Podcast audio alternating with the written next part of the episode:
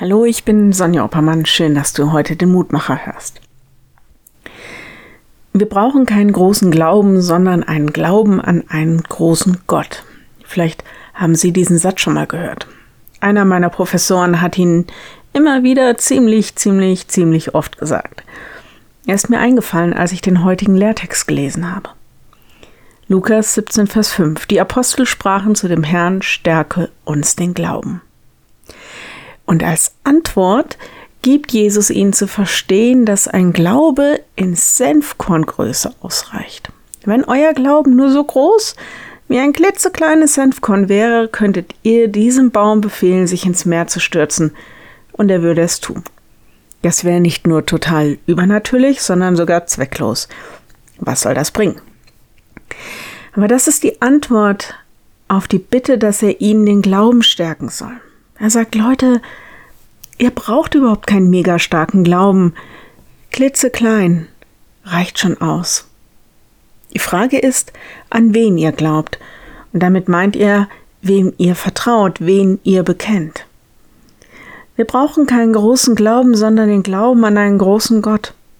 Und die Losung heute erinnert uns an diesen großen Gott. Da heißt es nämlich in 1. Mose 18, Vers 14, sollte dem Herrn etwas unmöglich sein? Also ganz klar, ein großer Gott, dem nichts unmöglich ist.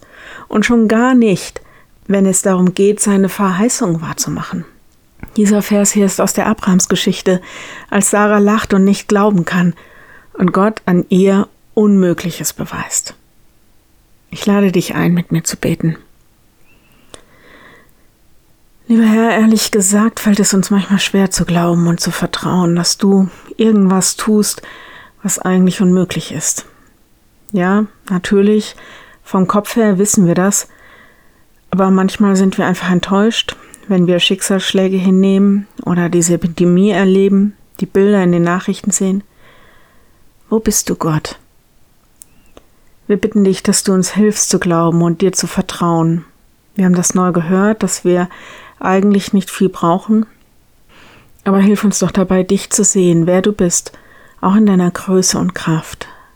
Wir wollen dir vertrauen und wir wollen dich ehren. Stärke uns den Glauben.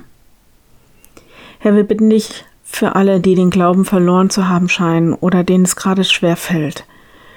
Wir bitten dich, dass sie dich erfahren und erkennen dürfen und dass du in ihrem Leben handelst.